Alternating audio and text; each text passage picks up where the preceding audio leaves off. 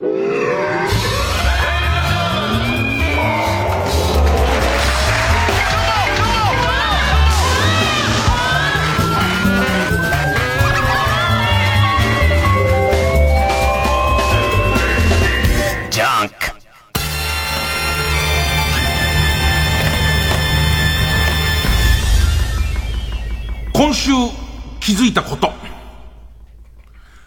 週ちょっと話したさ、えっと、男崎幸太郎くんっていう、まあ、えー、吉本の、まあ、若手芸人なんだけど、一緒に草野球やってて、まあまあ、レギュラーだし、よく守るし、よく打つ選手なんだけど、で、高校の時に、西武ライオンズの殿崎選手と同じ野球部にいて、みたいな、野球経験も豊富な子なんだけど、空振りした勢いで、えー、っと、右手の有効骨っていうのかな？指のこう、付け根の方の、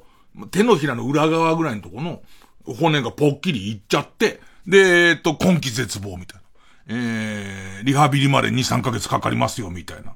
えー、野球の練習して今で2、3ヶ月かかりますよ、つって。一応痛みが引いたらリハビリはしていいですけど、みたいな。で、それで、えっ、ー、と、孝太郎くんに、えー、握力を取り戻すための柔らかい、こう、軟式テニスのボールぐらいの柔らかさの、えー、おっぱいを、えー、アマゾンで買って、おっぱいボールを孝太郎くんに、えー、あげたと。でいて、あの、やつは、いろいろインスタとか YouTube とかやってっから、ね。えー、面白おかしくそうやってこう、リハビリをやるところをね、えー、っと、お前のその、えー、YouTube を見てる野球少年の中にも、怪我して落ち込んでる人がいるだろうから、その、ちょっと笑いもあり、あと、それから本当リハビリにもなるって、それをずっともんどけっていう話をしたら、あまりに鮮やかなピンク色の乳首がついてるた、ために、えー、YouTube をバンされる可能性があるっていう ことで、あのー、ちょ対策をしますと。で、したらこれだ草野球試合には出れないんだけど、あの、俺頑張りますってリハビリ頑張るし、雑用も頑張りますからつって、えー、元気に乗ってね、来て、したらおっぱいボールに、あの、ニップレスがバッチリ、絆創膏がこうバッチリ貼ってある形で、えー、っと、ずっと握ってんのよ。そう、雑用やってる時も、あと三塁コーチやってる時もずっと握ってんだけど、そしたら、えー、っと、ツーアウト二塁三塁かなで、その、先制点のチャンスの時に、レフト前ヒット、ヒットが出て、で、三塁コーチは見せ所じゃ二塁ランナー突っ込ませるかどうか。ここは行くって判断したんだろうね。思いっきり手振ったら、握力がない、握力なくておっぱい持って手振っちゃってぐるんぐるん回しちゃってるから、ポーンってとん、おっぱいがおっぱいぶん投げちゃって、で、そのグランドにおっぱいがコロコロコロコロって転がってるっていうね。あのー、一応こう、ルールブックの中に、えっ、ー、と、おっぱいに関する記述がなかったんで得点は認められたんですけど、あの、早速、えー、チンプレーを。なんかだから大変でその有効骨がその折れちゃって、まあ痛みは一応手術みたいにしたんだよね。その、位置をきちんとこう、くっつく位置にする手術みたいのして、で、その痛みが引いた時点で握力測ったら、えっ、と、12とか14とかで、で、その12、14ってどういうレベルなのって言ったら、ピザを切り離せないらしい。その、えっと、もうすでに、あの、切れ目のついているピザを、その、つまんでこう、その、えー、利き腕の右手が12で、で、それ左手は元通りだから50いくつあるわけよ。で、そうするとその、えー、っと、二、二切れつまんでこう剥がそうとしても、ただ、えー、っと、左手で高らかにピザを持ち上げるだけの状態になっちゃって、で、一応ピザは、なんとか、えー、ちぎれるようになって、えー、次の目標がポテトチップの袋が今開けらんないっつって、ポテトチップの袋も結構強力なこうマウントをしてるから、今多分今後その、男崎幸太郎10番勝負として、強敵のフランスパンもちぎりたいするんだよ。フランスパンもちぎれるようになりたいっつって今一生懸命やってんだけど。で、草野球で困ってんのが、いくつかの球場、いくつかの球場に、こう駐車場が付近に全然ないの。全然ない球場があって、大きい施設はもう、その、えー、グランド自体に駐車場がついてたりするんだけども、都心の方にある球場とか全然その駐車場がなくて、今までは、うちの神さんが、えー、道具をうちからこう、ワゴン R 積んで来てくれて、でいて、それ野球全然興味ねえから、帰るっつって帰って、でいて、しばらく家でお洗濯とかしてから、試合終わる頃に迎えに来てくれるシステムだったから、駐車場なくてもよかったんだけど、今は、えー、朝早く、えー、この前に座ってる選手でもあり、ドライバーでもある、この、河野和夫が、うちに来て、ワゴン R を運転して、そのままそのグラウンドで試合をするから、近くに駐車場がないと困るんだけど、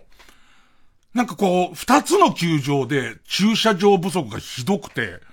なんとかその歩いていけるっていうか、まあまあ、し、しかも大荷物あるからね。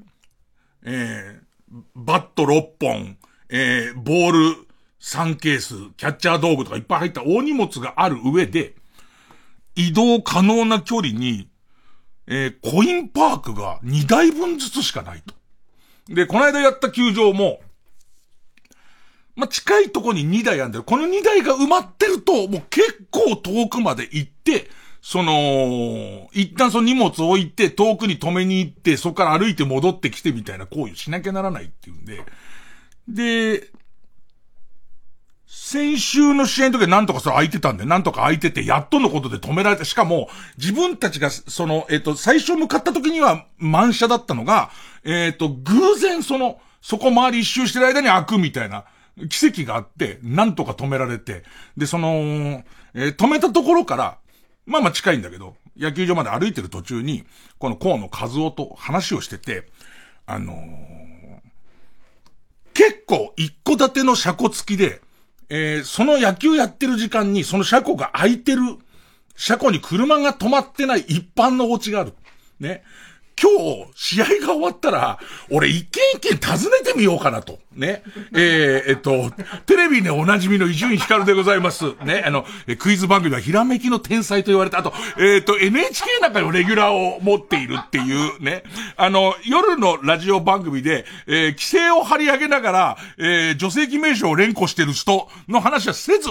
ね。おなじみの、ね、もテレビに出ているピクニックフェイス満面でイケイケ訪ね歩いて、もしこの時間が毎週空いてるんならば、えー、っと、謝礼はお支払いしますんで、お貸しいただけないかっていう交渉をしようっていう、そこまで、今その車庫不足が大変なことになってるわけですよ。ね。で、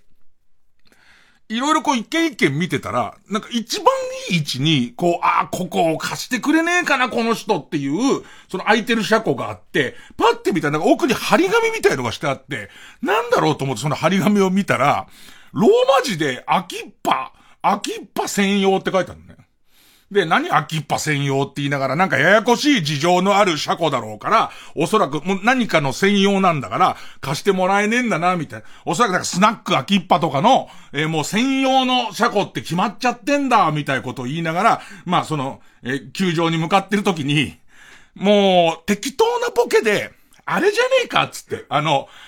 あ、空き地を有効利用するでおなじみの空きっぱグループの専用なんじゃねえかっつって。で、俺の勘では、あの、ずいぶん具体的にボケてたんでね、あの、ジェームズ・ブラウン風の仮装をした日本人が、開けっぱガラーケイっていう CM やりながら、なんかこうえっと、例えばだけど、車庫付きの一戸建てを持っている老夫婦が、えー、もう、おじいちゃんが免許返納したから、車いりませんと。そんな、そんな時に、あけっぱガラーケっていうその感じの、なんかその登録制の、民間のその、えー、空き地や、えっ、と、空き家や、空きっぱなしの車庫を融通するなんかこう、ネット上でこう借りられるみたいな、そういうシステムじゃねえかっつって。もう二人で、試合前のウォーミングアップそっちのっけで、ね、おじいちゃんが車を手放しちゃったから、あの車庫は、もう開けっぱなしだな。今なんて言った？開きっぱなしだ。開けっぱの、ね、でんでんでんでんでんでんでんでんが、ね、なんじゃねえかっつって、ね、話してて。で、バカ話してる間にさ、まあ、俺はベンチだけどさ、みんな、こう、グラウンドに散ってって試合始まるじゃん。で、試合が結構こう、えっと、うちが圧倒的にこう、リードしてたんで、なんとなく、あ、そういえば、秋っぱって何なんだよと思って、秋っぱ調べたら、その通りなんだよね。本当に、あ、ごめんごめん。ジェームズ・ブラウンはいない。ジェームズ・ブラウンは俺たちがやりすぎた。ね、俺たちがやりすぎたけど、その、えっ、と、いろんなところに開けっ開きっぱなしの車庫があるでしょと。その開きっぱなしの車庫を、その登録した会社がネット上で管理して、予約して、えっ、ー、と、その貸し出すシステムで、だからその開きっぱの人たち、一応 CM はできたから、あの、なんならあの、結構河野くんはパワフルにジェームズ・ブラウンの真似ができますから、まあ、あとはご用命さえあれば、いや、本当にびっくりしたね。なんか俺たちただ単にダダラにボケてずーっと秋っぱの CM やってたんだよね。ずーっとやってたら、だってさ、俺、その守備で河野くんはもうファースト行っちゃってるじゃん。ファースト行ってる間にさ、もう得点差9対0、3回で9対0とかなってるからさ、えー、っと、やることないの、監督、監督とは名ばかりの雑用係やることないからさ、こうやって検索したらさ、あ、秋っぱってなんか当たるな、あれっつって。おいおいおい、完璧言った通りのやつじゃんってなった時に、タイムかけて河野をベンチに引っ込めようかと思ったぐらいの。それぐらいの衝撃よ。河野くん戻ってきて、これ、おい、言ってた、秋っぱって、秋っぱって。もう、河野は、俺があまりに暇だから、そういう偽サイトを作ってんじゃないかと。ね。フォトショップで偽サイトの入り口を作ってんじゃないかと思うぐらい、俺たちの想像してた秋っぱがあって、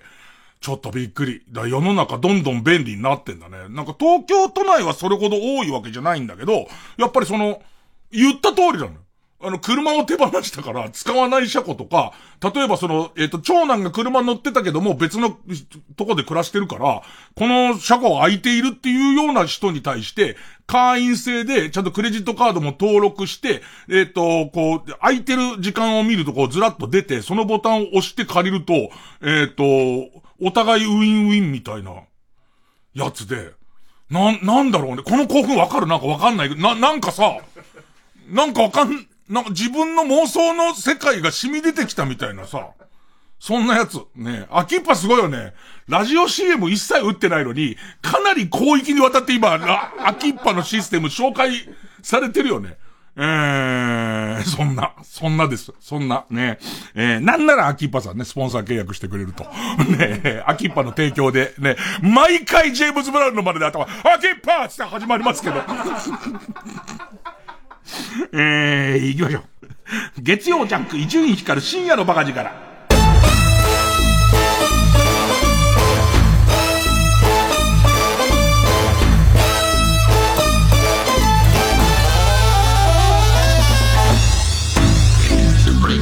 いろんなビジネスあるね、なんかね。その特にネット系さ。あれなんかちょっとさ、じんわりネットニュースになってたけどさ、食億っつったっ食億っていう、なんかその何ヶ月先まで予約が取れないようなレストランとかあるじゃん。あとはなんかその、招、待制、紹介制とかで、その、えー、誰かの、に招待されたり、誰かに紹介されて、えっ、ー、と、そこの会員になってないと予約がもうお店に来れませんみたいなところを、えー、の予約をオークションで取るっていう。で、俺、俺さ、なんかごめん。えっと、もう個人的なそのひがみ根性で、ちょっとイラッと わかんないけどさ、それさ、もう何ヶ月先まで予約が取れませんよっていうところを、金で叩いていけば、いけますの感じが、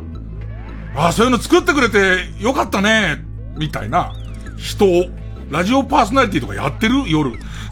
ねああ、なるほど、お金でいいんならね、その、本来1年待たなきゃいけないとこだけど、あお金ぶっ込めばいい、あの、さっきのやつより多くお金を入れればいいんでしょ？そうすると俺その店で食べられるんでしょ？っていうのに、何かわかんないけど、もやもやとしたものを感じるわけ。でいて、さらには、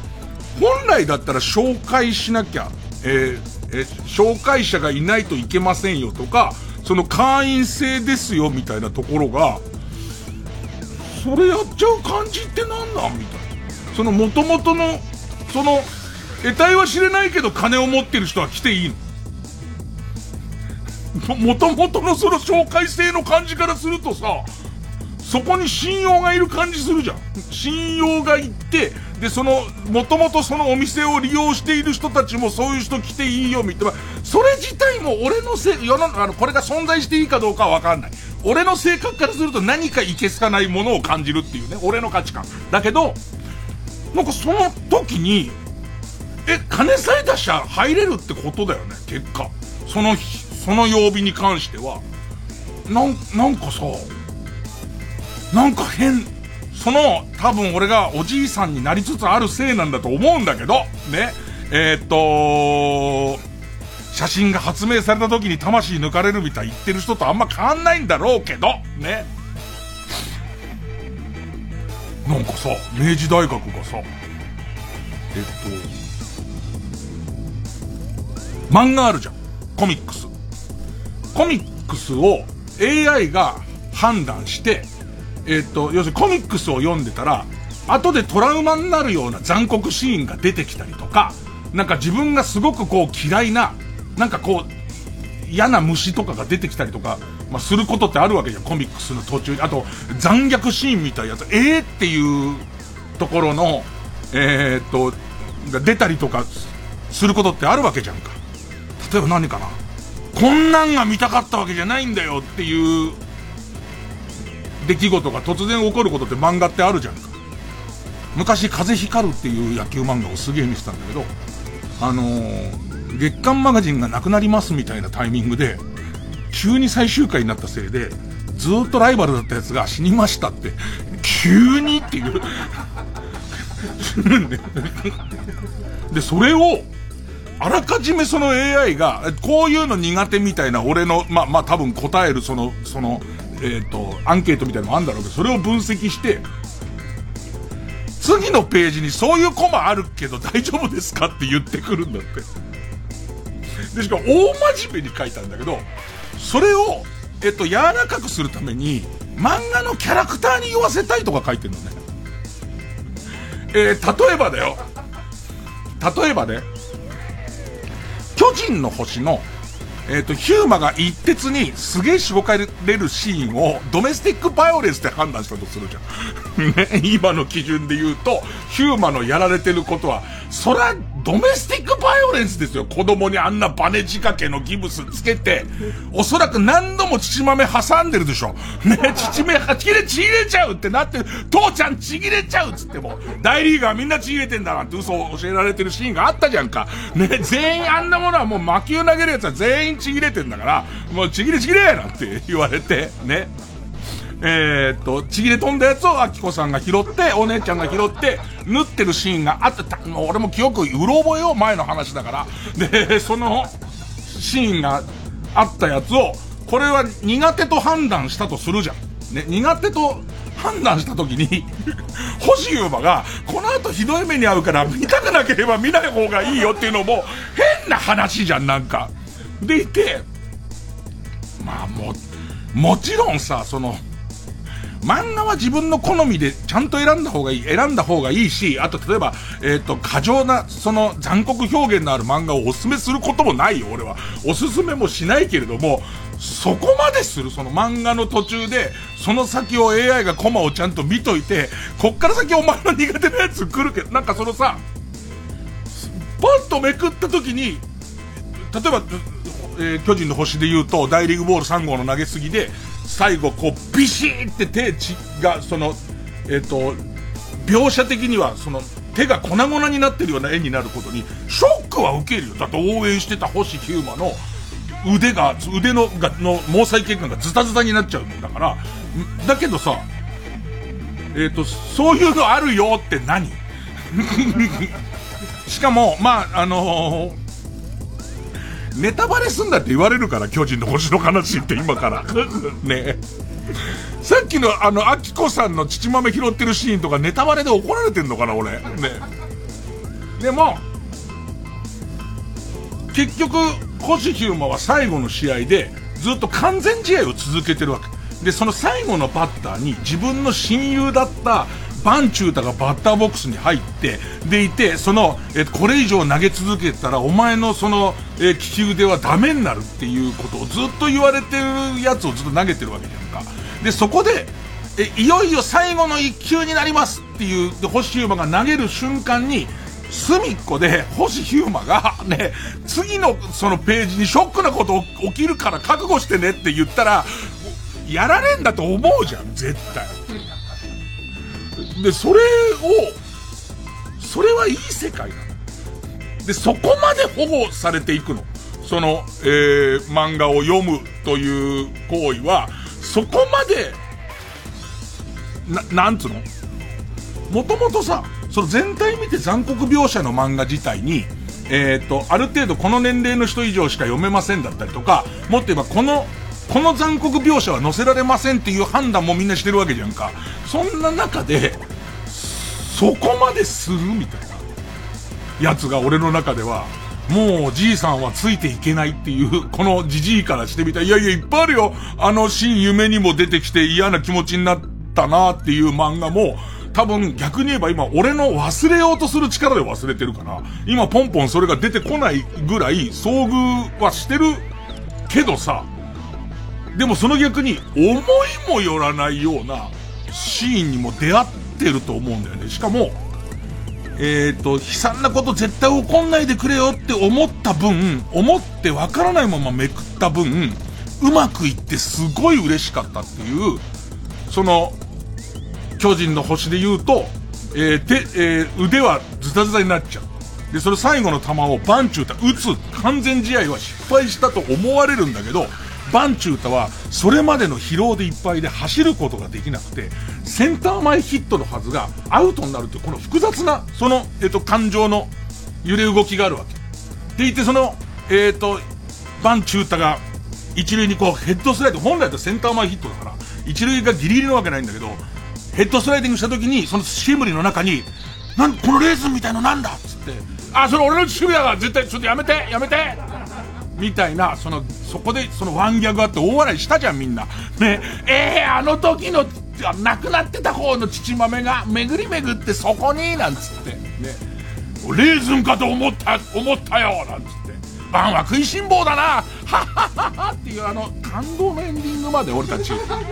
要するに、梶原、原作の梶原一騎と川崎昇漫画描いた川崎昇。これに俺たちは首根っこを掴まれて、その数ページ振り回される喜びじゃんか。でも、毎回毎回、その、次のページで乳首が切れるよっていうね、あの、えっと、血が出るよとかなるわけじゃんか、なるわけじゃんか。いや、俺はそれが漫画を読む人のためになることなのか。もちろんこれは研究段階で、こういう研究してますよっていうのを俺はニュースで見ただけなんだけど、なんかね、じじい、じじいとしてはね、えー、もう、もういいけど、ね、俺自体はもう別にそういうので、えー、に左右される年じゃなくなってるけど、なんかね、えー、曲、エルレガーデン、マウンテントップ。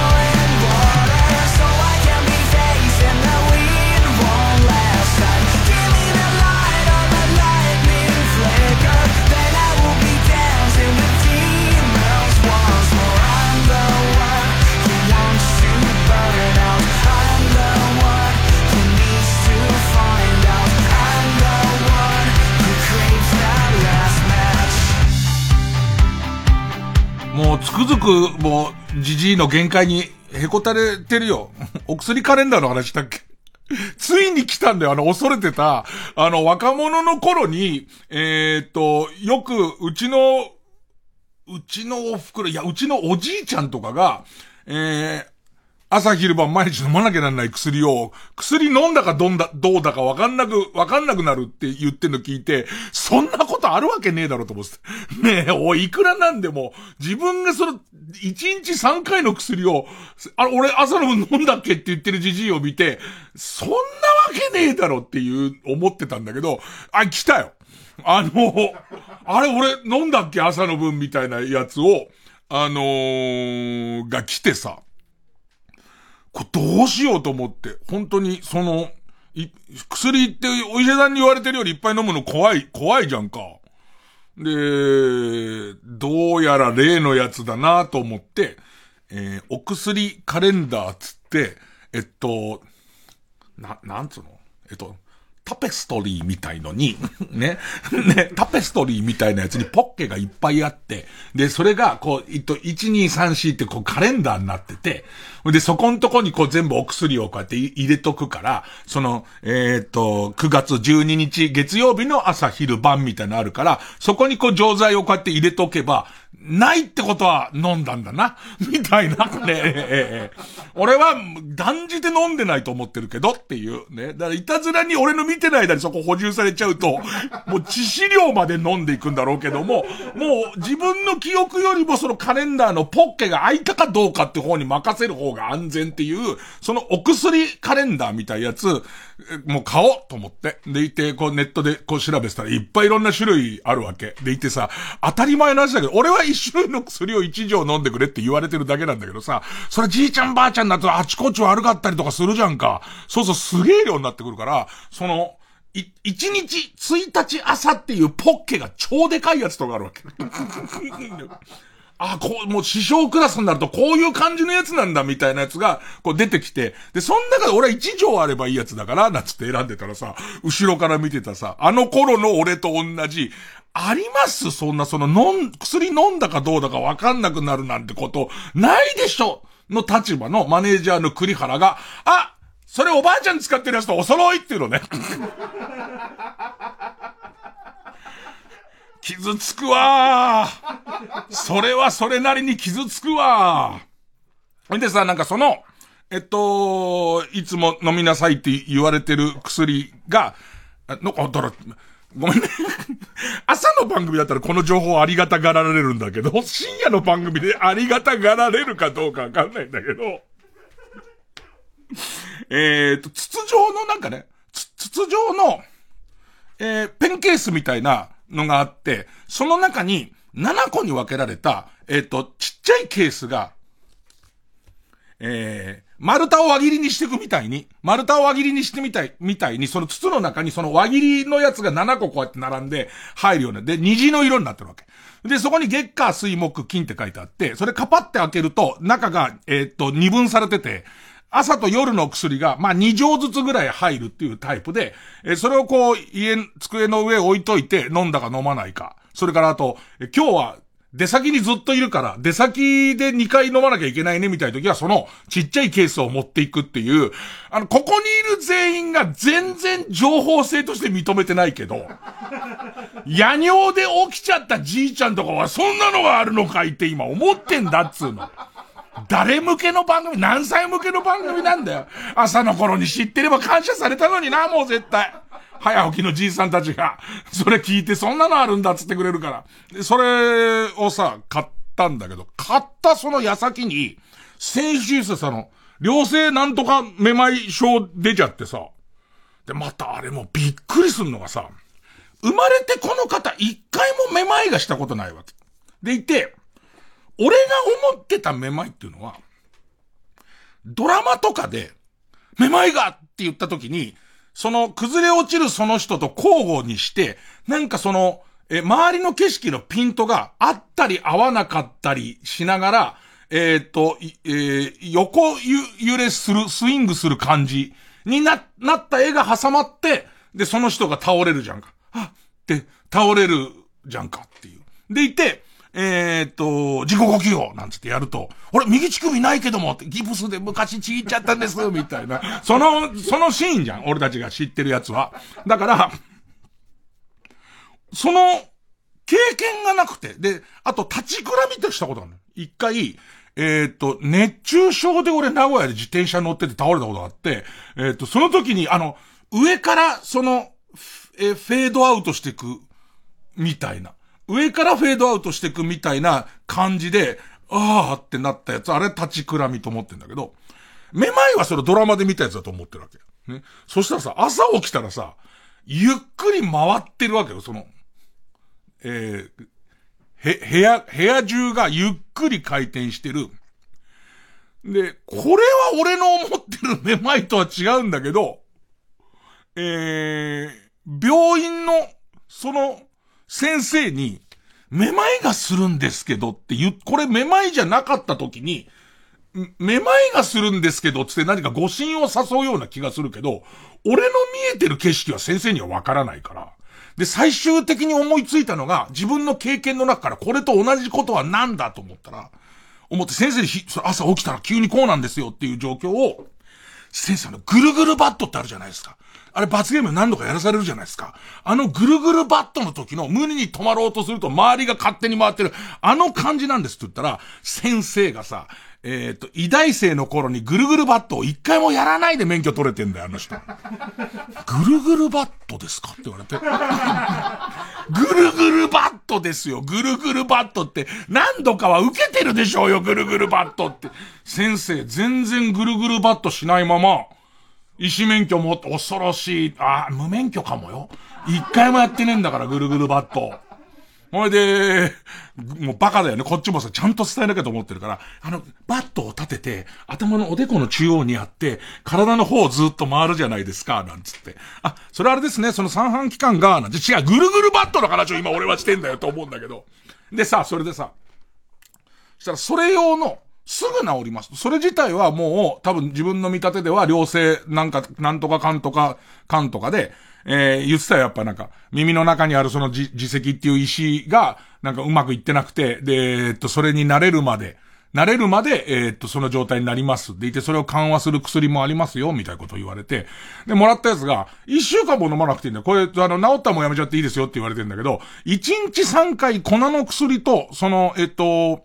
えー、錠剤の薬を飲まなきゃいけないんだけど、そうすると俺の買ったお薬ケースがもう、容量オーバーなのよ。で、また新たなお薬ケースを買って、そしたら、その、めまいの方が2日で治っちゃって、もうこのお薬ケースはいらないみたいな。うん、ごめんね、じじい向けの話。本当に申し訳ない。本当に申し訳ないけれども、まあね、夜尿で起きちゃったじいさん、あの、そういうのが今出てるから。ねえ買うといいよ。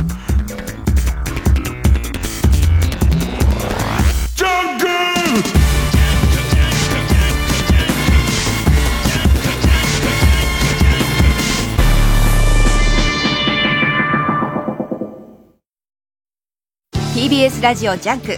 この時間は小学館中外製薬マルハニチロ工場ワークス他各社の提供でお送りします。敏腕弁護士九条間人。どんな悪人も平気で弁護するその男は人でなしかそれとも救世主か。闇金ウシジマくんの真鍋昌平が描く九条の大罪コミックス発売中。法律と道徳は別物です。小学館。中外製薬学園。就活は恋愛学です。就活は企業との結婚とも言われます。結婚の前には恋愛がある。でも僕、モテないから。うーん。一人を振り向かせればいいんです。結婚も一人としかできない。もし複数と恋愛したらどうなりますか？お、やってみたらどうですか？だからモテないんです。ああ、そうでした。この国のものづくりを支える日本全国に広がる工場。その一つ一つの現場には、人や企業のこれからを作る未来への希望が溢れています。転職に製造業という選択肢を。私の現場は工場ワークス。905FM954AM TBS ラジオ。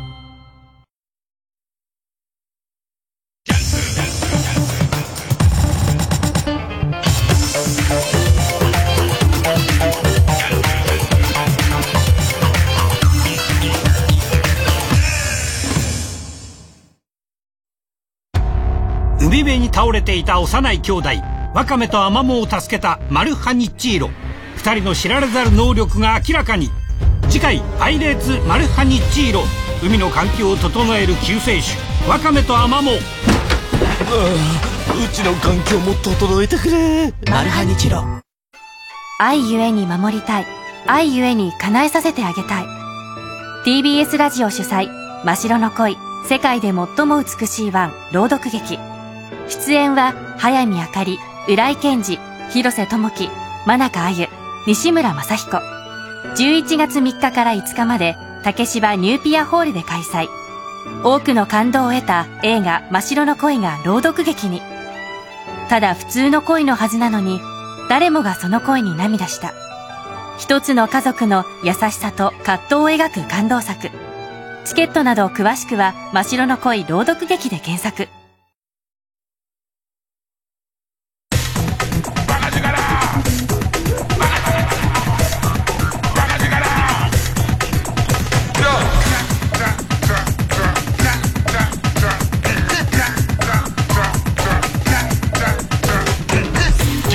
ャンク一丁院光る深夜のバカ力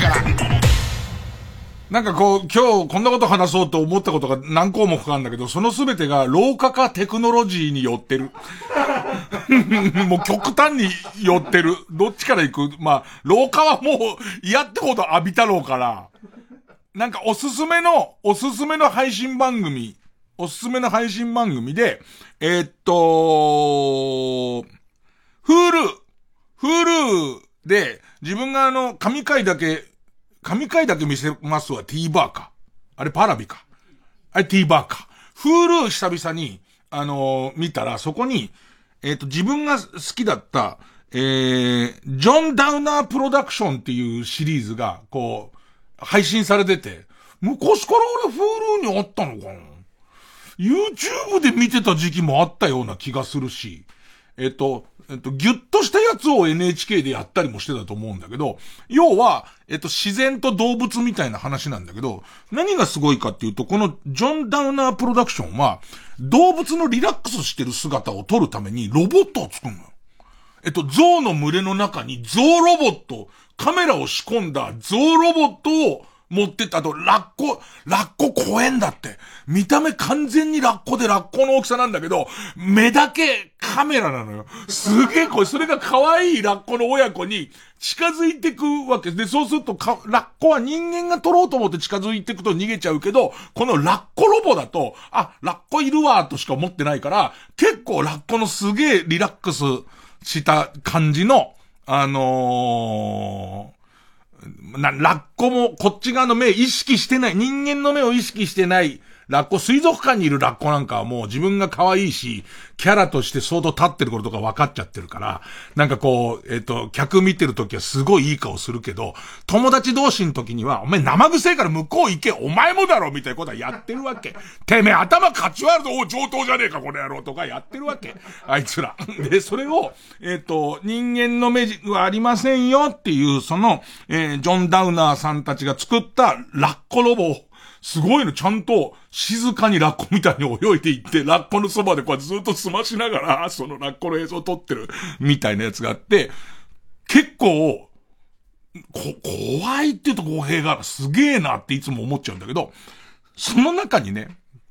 えっ、と、割と名作界のカニの回があるのね。えっ、と、クリスマス島っていうところにすげえカニが毎回大量発生、季節になると大量発生して、で、多分その映像は見たことあると思うんで、もう道路が真っ赤に染まるぐらい、その海からその産卵する場所にカニが移動して、で、また戻ってみたいことやってから、毎年もうカニだらけになる島があるんだけど、そこにそのカニの生態を取るのに、もうカニそっくりの。カニそ、形はカニそっくりで、カニってもともとメカニカルだから、ああの動きをさせるのもまあまあ、そのメメカ的には簡単なんでしょう。色とかもきちんとしてあって、ただ怖えのは、背中の中央にカメラのレンズがドンって円形のやつがついてるのね。で、前見た時はまあそんなもんかと思ったんだけど、それ気分によって見え方って変わるじゃん、ドキュメンタリーってって。で、中に、ボス、で、ひときわでかいボスガニみたいのがいて、解釈は俺の解釈だけど、それが、機械が入ってるせいで、そのカメラのメカガニもでかいわけよ。で、そうすると、てめえなんか見かけねえ面だけどいい顔してんじゃねえぞってことなんだろうね。で、この、ボスガニ、ちょっとデカめのボスガニが、えー、ロボットガニに襲いかかるの。でいて、こいつらは平気で共食いをするんですよ。怖えのは道路出てきて、引き潰されたその車に引き潰されたカニを食うカニみたいなすげえ地獄絵図になってから、こいつ、このロボットガニを、ボスガニは食ってやろうと思って、ガシガシ攻撃してくるんだ。で、その様子も撮れてるわけ、カメラで。撮れてるわけ。ね。でいて、最終的にこいつが、とうとう甲羅を剥がし始めるの。で、甲羅を剥がすと、中に出てくるのはメカなの。その割とこう、動線とかの部分がいっぱい出てくる。あいつからしてみたら、ここがうめんだよ、お前。カニ味噌がバッチリ入ってか、これできるからオスだから。オスはカニ味噌。ね。で、メスはメスでまた内子がうめんだけどな。ああ、内子がが出てるカニってのはよ、あの、身の方のエネルギーが取られちゃってから、身はうまくねえんだけど、さてと味噌をって言ったら、そこにメカ出てくるんだよ、メカ。で、その時に、カニなんだけど、嘘でしょってなるの。あの、めくったところで思ったのと違うやつ出ちゃったから、嘘、嘘でしょっていう、な、なんつったらいいのかな。えっ、ー、と、シルベスタ・スタローンが敵を思いっきりぶん殴ったら、あの、バチってほっぺた切れて、そこの中からメタリックのものが見えた感じなの。嘘でしょってカニになって、その途端にカニがもう、ちょっとわけわかんなくなっちゃって、後ずさりしていく、とこがあるのよ。それがこ、怖えっていうか、ブレードランナーって映画あるじゃん。ブレードランナーは、その人間そっくりなレプリカントっていう、その人間がやらないような、えー、とてつもなく劣悪な環境の中で働いたりするために、えっ、ー、と、えー、作られた、人間じゃない、レプリカント。まあ、アンドロイドとかそういうもんかな。その、まあ、人工的な、その人間がいて。で、そいつらがその、えっ、ー、と、いろんな差別やひどい目に遭う中で、えっ、ー、と、人、逃げて、人間社会の中に紛れ込んでると。で、その紛れ込んでるレプリカントをみん、倒そうとする警察機構みたいなものがあってっていうことなんだけど、最終的なメッセージ性として、レプリカント、うわ、これネタバレになるな。ねえねえ、どれぐらいの期間ネタバレってやっちゃいけないの？でもなんか最終的には、レプリカント、もうどうやったって人間と同じじゃんっていうレプリカントを殺そうとする、えっ、ー、と、まあ、人間側と、最終的に戦うんだけど、レプリカントの方は命に尊厳を持ってて殺そうとしないっていう。で、この多分メッセージ性としては、どっちが勝ったかは別として。ね。あれ、どっちが人間らしいんだっていう。その命に対して尊厳を持っているレプリカントと、レプリカントなんだから殺していいって思う人間と、どっちが人間なんだっていうので言うと、このカニはどっちが人間なのっていう、ん？何？どっちがカニが人間なのその、カニ自体が、全く敵意がないわ。こいつらは観察をしたいだけのカニを、あそこにのしかかってひっぺがしてってやってる、あの偽のカニの方が、あのブレードランナーで言うところの、もう人間の心を忘れてる人間の感じだ。た、共食いだからね、こいつのやろうとしてることは。そう思った途端に、しばらくカニ道楽に行きたくなくなる。しばらくカニはいいっていう感じになるんで、なんかカニは食べたいんだけど、お金がない時には、このジョン・ダウナープロダクションのカニの回。これ見ると、ああ、しばらくカニいいわっていう、だけど、すごいよ。そのカニが、甲羅をバリバリバリって剥がそうとした時のそこから動線出てきちゃった時の、嘘でしょっていう、お前、お、お、お前、ん、なんなのっていう、その感じとか、ちょっと、あの、おすすめです。月曜ジャンク。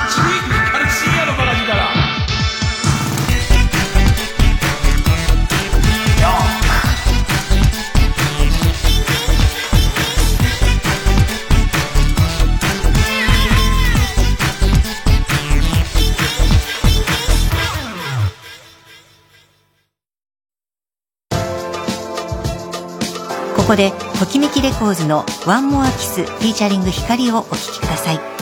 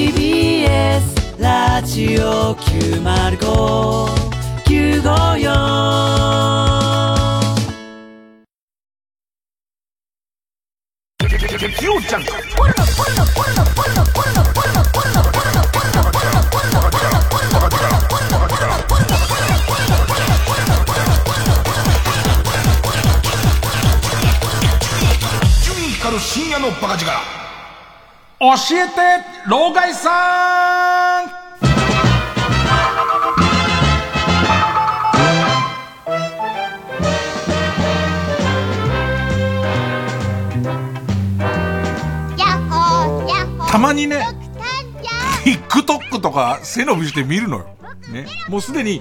TikTok を見ますっていうことを出来事として話してる時点でもう老害なんだよ。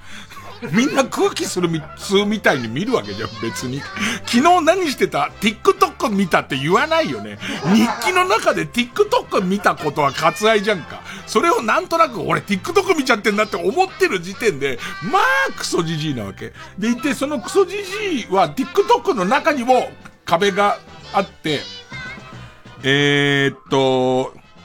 今よく流れてんのさ、水曜日のカンパネラのさ、エジソンっていうさ、やつ、あんじゃん、なんか、ね。あの、なんとかの、な、なんとかの暇あったら発明してみたいな。ケツほじる暇あったら発明してみたいな、あんじゃんか、なんか。ねえ、低毛する暇あったら発明してみたいなやつ。ある、あるじゃんか、ね。ねえあれすげえ流れんだけど、その、TikTok のルまずね、もっと言えば水曜日のカンパネラのコムアイが、えー、っと、その桃太郎とかを歌ってる、歌っているという出来事が、割と新しい箱の中入ってるわけ。ね、でいて多分、それ Z 世代からすると、前のことですごい前のことで、そのコムアイの、あのー、キビダンゴみたいなやつ、キビ、キビダンみたいなやつ、ね、もう、いじ懐かしいの歌ってんなって今思ってるでしょ俺の中では結構最新の方のやつで歌ってるわけ。ね。だから、えっ、と、その後、えー、今、コムアイじゃない人が、えっ、と、その、えー、エジソン、エジソンを歌ってるじゃんか。歌ってんのを見たときに、見たときに、これは、コムアイがいないことも知らないわけ。だから、このエジソンっていう曲は、前の曲で、前の曲でそれを違う人が好きで歌ってみたの世界なのか、こいつは誰なのかでいてあの、いわゆる水曜日風のエフェクトがかかってるから、これがコムアイが歌ってるのか、この、またその評価の難しい顔の人が歌ってるじゃん。エキゾチックっていう評価でいいの？の人が歌ってる。な、なんかこう、ぞ、ドキドキする顔の人、俺の中ではドキドキ、僕が今まで、僕の思う、えっ、ー、と、好みのタイプの顔っていうとこに全く属してないのに、なんかドキッとする顔の人が歌ってるわけで、この人は、なんかその、えっ、ー、と、めぐみの人を、えっ、ー、と、えー、インフルエンサー的なダンサーの人が、えー、歌ってみたり踊ってみたりしてるものなのか、何なのかこの人はわからないわけ。で、2週間がかりでどうやらメンバーが新しくなっているっていう、それも たまたま NHK 見てたら、彼女が歌ってる、その映像として NHK で出て歌っていてインタビューもされてるのを見て、あ、そういうことになってるんだつって、えっ、ー、と、自分の中では何か一つに繋がったんだけど、こんなの一曲一曲しなきゃいけないわけ、じじいは。が全部入ってこないから、この曲は何なんで、えっと、誰が元祖で歌っているもので、でいて、その、と、自分が理解しなきゃいけないことがもう全然わかんなくて。でいて、えっと、このことをまた、今、水曜日のカンパネラのあの新しい女の子が歌ってるエジソンって流行ってるらしいな、なんていうのを、そのうちのマネージャーの栗原なんかに言おうもんだったら、うわ、超気持ち悪い。今日、超親父が歩み寄ってきた感すげえっていう。ね超親父が何か今若い世代の興味持ってるものをなんとか探り当ててきて、これを言ったら伊集院さん意外に若いとこ知ってますねって言われたがってるんじゃねえかの空気に耐えらんないから、つい、やっぱさ、TikTok の中毒性ってすごいからさ、そうずっと見てるとさ、俺もさ、踊る暇があったら発明してって頭こびりついてんだよね。こんなの鼻歌で歌った日には、マネージャーの栗原から、あ、お前覚えましたの？今、ヒローのやつっていう、私はこういう新しいやつを覚えましたんで、アンテナが立ってますんでっていうことを、つい鼻歌出ちゃった風に歌うことで、私に今アピールして、若者向けの仕事も少し入れてくださいみたいなことって思われるような気がして、今俺頭の中でエジソンなり出そうもんなら、ぎゅーっと我慢してるからね。天城声歌ったりしてるからね、もう、天城なんて変えたりしてるからね、もう全く別のものに。えー、そういうおじいちゃんがっていうコーナーです。ね、もうその老害さんが Z 世代に、えー、からの質問に、えー、親切に答えていくっていうコーナーなんですが、じゃネタは一回 CM 挟んでから。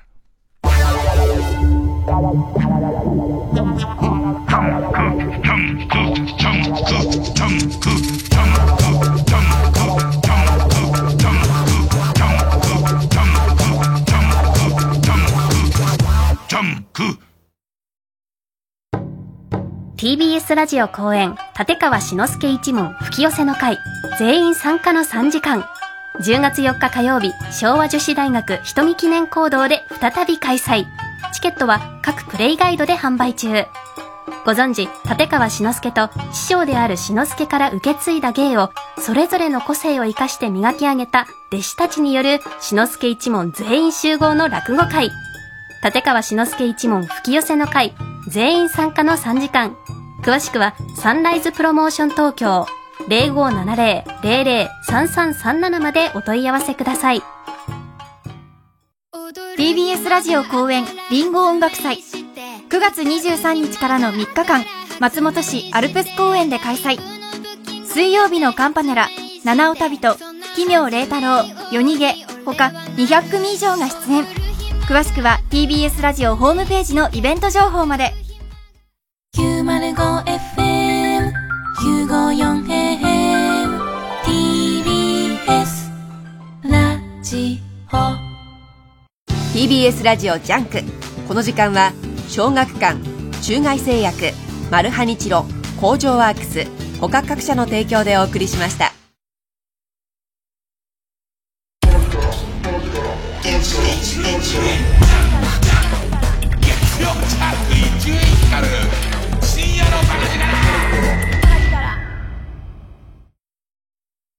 音楽隊？鬼刑事が飛ばされたのは警察音楽隊。主演阿部寛監督内田英二。家族も仕事も失った男の再出発が始まる。移動辞令は音楽隊。大ヒット上映中。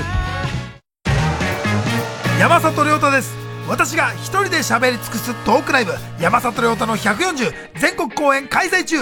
10月30日日曜日は2年前に公演が中止になってしまった沖縄で初めての140を開催します。詳しくは TBS ラジオホームページのイベント情報をご覧ください。TBS ラジオ公演富士五湖ジャズフェスティバル開催決定。富士山を望む川口湖円形ホールと海外2つの会場をオンラインでつなぐ同時セッションを展開。日本からはワールドワイドで活躍する2組音楽家渡辺拓馬とギタリストの斉藤博信が参加します。富士五湖ジャズフェスティバルは10月1日土曜日川口湖円形ホールで開催。チケット好評販売中。詳しくは TBS ラジオのホームページイベント情報をご覧ください。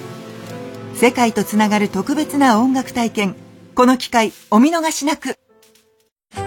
王様のブランチ、ラビットなど TBS の人気番組で紹介されたグルメやスイーツが期間限定で大集結。TBS ラジオ公演オール TBS おめざ感謝祭 in 熊谷は9月14日から熊谷市の八木橋百貨店で開催。詳しくは TBS ラジオホームページのイベント情報まで。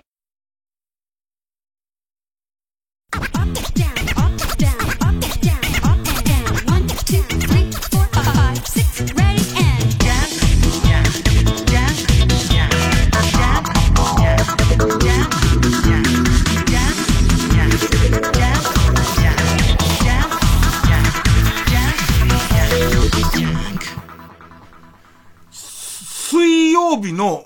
カンパネラを、なんか俺、水曜日のダウンタウンと混同してるんじゃないかっていう恐怖で、あれ、カンパネラの方は金曜日だっけみたいな、そういうところも、なんか、その、その、若い頃は一回入った情報がビシッと決まるのよ。じゃなくてなんか、どっち、どっちが間違いで、で、さらには間違えと思ったけど本当だったみたいなことがもうちょっとわかんなくなったりとか、あと興味も、歌自体に、まあ、歌自体はちょっとお気に入りなのかな。もともとの、えー、っと、水管って言うとかっこいい？もともとのその水管の、その、も好きだったけど、まあ、多少の興味しかないけど、多分お会いしても、例えば、あの人は歌、歌はさんだっけ？歌はさん。歌はさんお会いしても、まず一番最初に聞きたいのは、あの、2個のピアス取ると汁物出ますか？っていう、ね。なんか、あのー、俺のイメージは、ま、いろいろメイクをしてまた違う感じにはなってますけども、ゴーリキあやめの耳をギューってして、で、板顎の下のところに二つ、こう、あの、ピアスをつけた感じの人です。で、今日は絶好調なんで、歌羽さんが出ましたけど、多分、えっ、と、次回は覚えてないです。だから、ゴーリカヤさんの耳をギューってやった感じの、なんかその、えっ、と、顎の上のところに二つピアスをつけてる人いるじゃんっていう、もうクイズみたいな感じになりますからね。えー、じゃあいただいている Z 世代からいただいている質問です。えー、ペンネームズラメンテ。ねえ、老害。老害の若かった頃ってテレビで子供のおちんちんが映っても OK だったんでしょ？今ダメ？今あんま映んないね。今映んないね。えー、その境目はどこ？小さくて皮をかぶって毛が生えてなければ OK なの？だったら単焦方形の老害が低毛したら映していいってことなの？と思っとけ、お前。そう、今は、なんでなのその、えっ、ー、と、最近よく問題になってるのは、えっ、と、子供の頃のその、親の権利で、親が承諾してその、すっぱだかみたいなものを、デジタルタトゥーになっちゃうわけじゃんか。デジタルタトゥー、俺かっこいい。その、えー、っと、ネットの世界にはずっと残っちゃうわけじゃん。物心ついた後に。で、えー、っと、それをどうするみたいな問題あるよね。あの、あんじゃん、あの、赤ちゃんがさ、プールの中にいるさ、やつ、ニルバーナ。ニルバーナの、あの、ジャケットの赤ちゃんだったおじさん。えー、っと、何度も裁判起こしたりしてんだよね。で、今も、なんか子供、結構ややこしい子供のエピソードみたいなやつを披露していいかどうか問題みたいの言われてる、あのラインで子供のおちんちん禁止になってんの？どうなの？それ俺みたいな人間が、俺より大きいおおちんちんを出すんじゃないっつって。ねね怒るからなのねいや、子供の頃は全然そこそ、えっ、ー、と、時間ですよってあのお風呂屋さんのやつなんかは、もう子供のおちんちんだらけだったし、別に女の子のやつも映ってたし、子供ならば映ってたし、もっと言えばおっぱい、おっぱいに関しても全然映ってたからね、どっかからおっぱい狩りが、おっぱい狩りが始まってダメになっちゃったんだろうね。でも今考えてみればさ、やっぱトゥナイトトゥーみたいな、その情報番組。えっ、ー、と、大人の情報番組みたいなのあって、それは本当に、風俗店にずっと行ってたから、風俗店に行ってレポートしてて、10時とかで多分10時半とかに放送してたから、すごい世の中だなって思うね。えー、続いて、ペンネームオードリーが壊した椅子。ねえ、老害。老害が若かった頃って映画は2本立て上映だったんでしょ？全然興味のない映画でも見たい映画と2本立てだったら我慢して見たの？えっとね、東京はね、割と1本立てなの。あの、角川が映画2本立てにするのが好きで、角川映画は割と2本立てをよくやってたんだけど、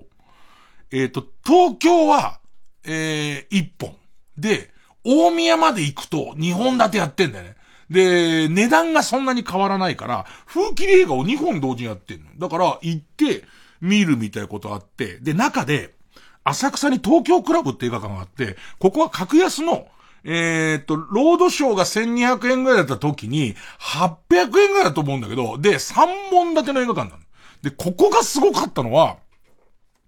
えー、U ボートっていう、えー、っと、第二次世界大戦のドイツの潜水艦の話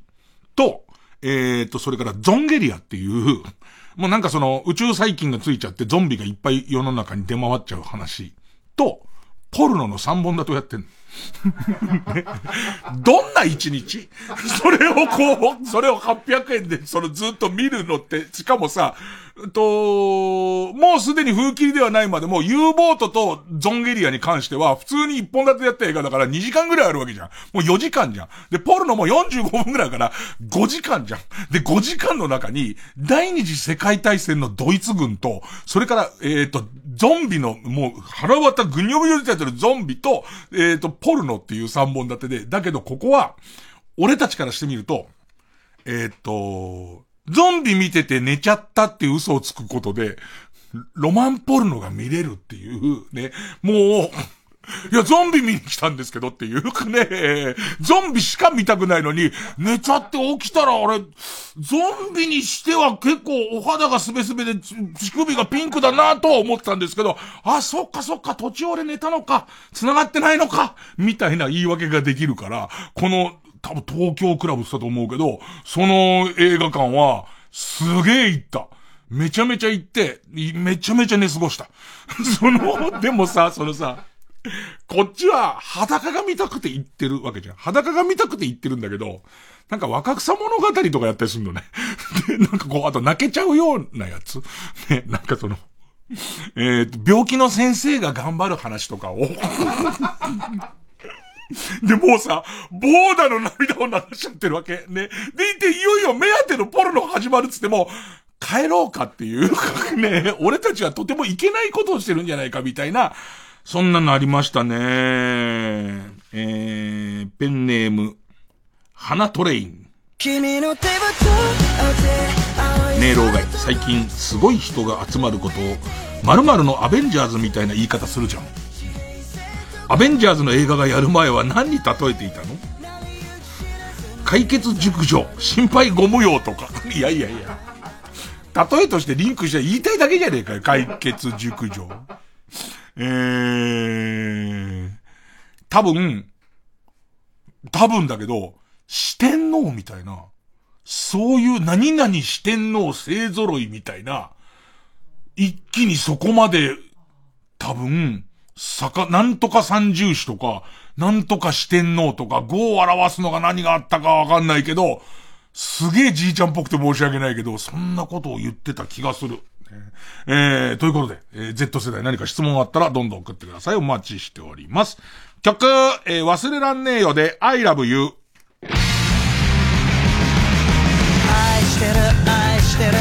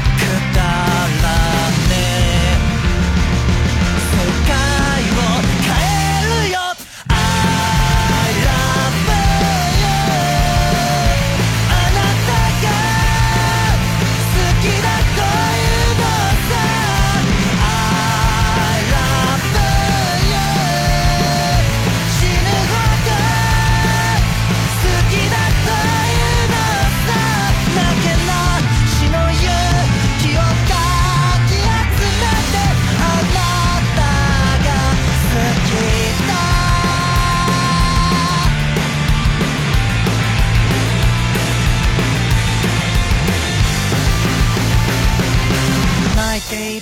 いている泣いているあなたを救うだけの力という気が欲しい。お金とか名誉とか人気者だな。ツーショットとかいらない。狂ってる狂ってる狂ってる。この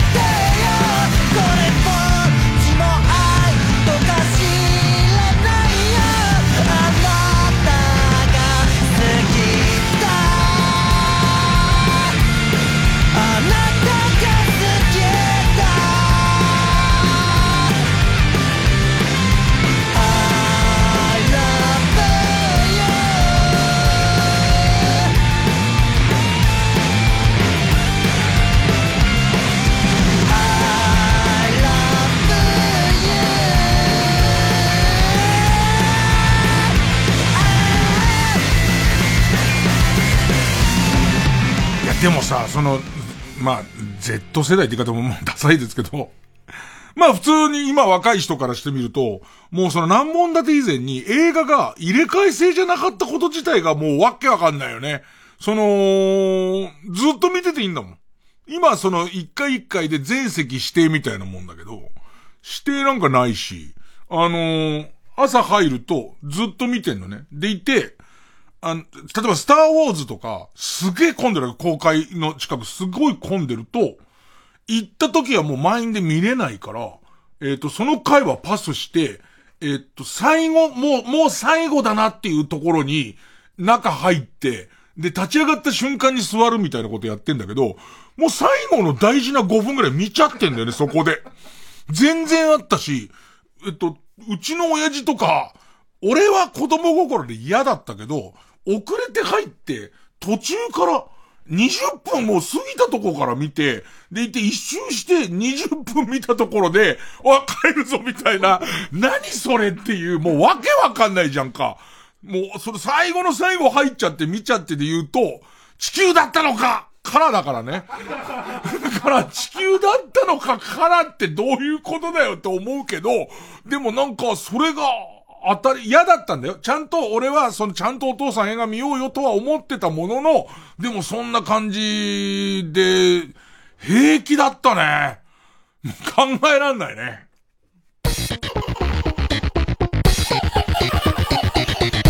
月曜ジャンク、伊集院光深夜のバカ力。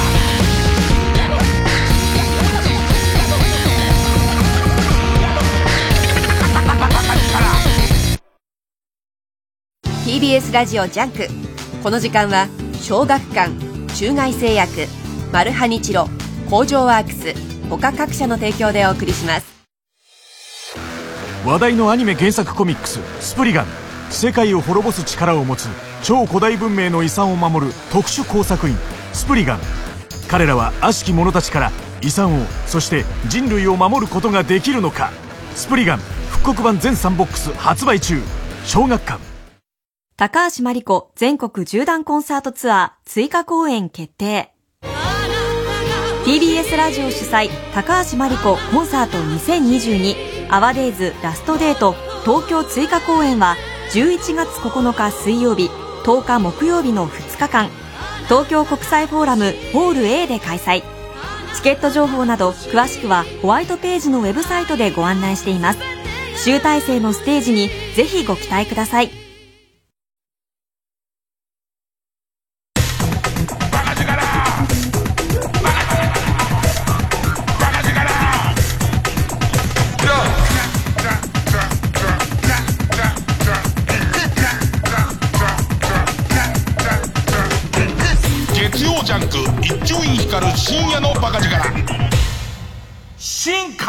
勝ち抜きカルタ合戦会。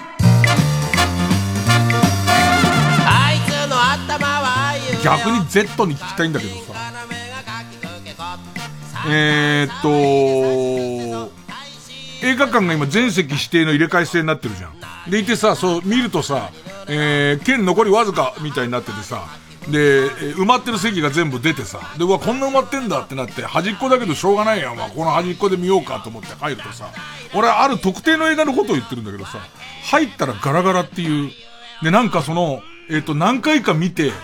えっ、ー、と、応募するともらえる特典プレゼントみたいのがどうやらあるらしくて、だからもう見ねえんだけど、チケット買ってるみたいな人が結構いるっていうあの感じで、自分はとりあえず見ようと思ってるから、行くじゃん。で、ガラガラじゃん。ガラガラの時に、えー、埋まってるけど空いてる席に座っちゃダメなの。最終的には、逆に言うとこっちは指定席ってものに対して、猛烈な憧れがあって言ってか、俺の席はここっていうのをずれませんけど、結局ずれませんけど、なんかわかんないけど、結局来ねえんだったら、もっといい席で見たいんだけどって思ったりするときに、Z、Z どうしてる？っていう、ね、えっと、